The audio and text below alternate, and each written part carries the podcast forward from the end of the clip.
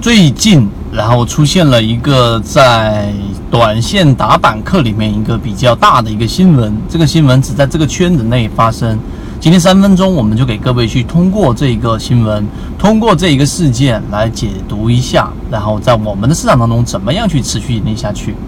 最近在我们的短线打板课里面的核按钮。核按钮这个词，我们之前给各位去讲过，呃，就是当天买入之后，如果第二天不是以封板涨停的话，开板直接就开始全仓砸出的一种方式，这就是核按钮。核按钮的创始人就是我们说的登信人，在某论坛上是非常知名的人物，从原来的几万块做到了接近上百万的一个资金，然后最近他从四十多万暴亏到只剩六万左右的一个资金左右。那对于他说用“暴亏”这个词呢，实际上是在比例当中存在的一个形容词，就是因为从那一个金额往下走。那这个事件反映出来的是，短线打板客他在短线上已经可以做到知行合一了，并且他也有自己的盈利模式了，而且他也通过实践从小资金逐步的做大，像利弗摩尔等人，他称甚至于被称之为过是中国的。利弗摩尔，它是在一个小县城、小山村当中的一个退隐类似的这一种风格，然后去进行每一笔交易真实的去写照出来的。那么这一种人物的，在二零一八年，至少在二零一八年，他是选择了说离场了，没办法了，我只能看着大家玩了。那他并不是死掉，因为我相信他最后也还是会活起来的。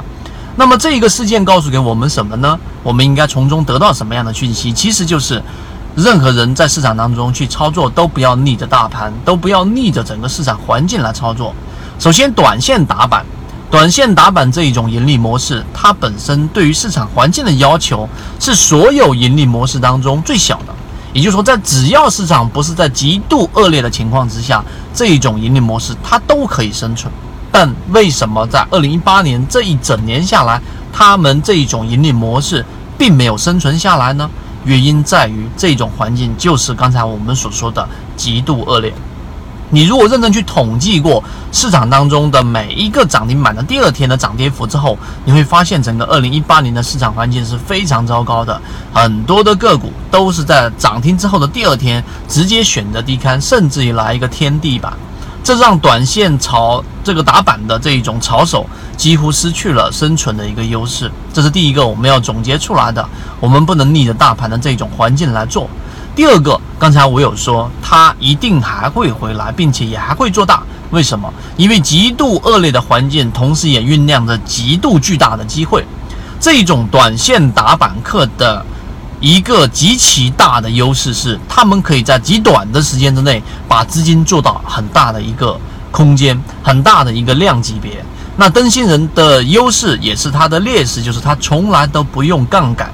所以对于这样的一个人物，我本身是非常敬佩、认可的，因为他有自己的模式，他知行合一，他只走自己圈子内的这种利润，并且输了认赔离场，并且回来还是好汉。所以我认为这一个事件对于我们的这一种启发，其实就是如果你对短线有信仰，你对短线有兴趣，你对打板有一个我们所说的这一种，呃，一个你想要去做的这种念想和愿望，那么你一定要记住，先找到自己的盈利模式，并且在对的环境里面去操作就可以了。所以今天我们通过灯芯人的这样的一个啊暴亏啊，短期内的暴亏。和在市场当中引起的波澜，那核按钮这一个事件就拉下了一个序幕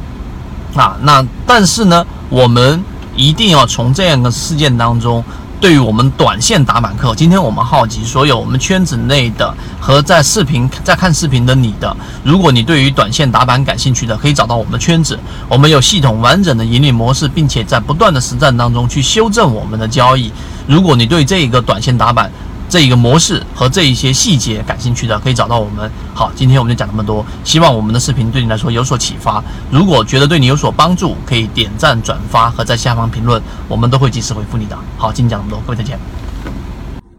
今天的分享就到这里，想要加入到我们圈子一起进化学习的，可以加我的朋友圈 B B T 七七九七七，一起进化学习。帮助你用模型筛选出优质的标的，并且避免买卖点的问题以及追涨杀跌带来的风险。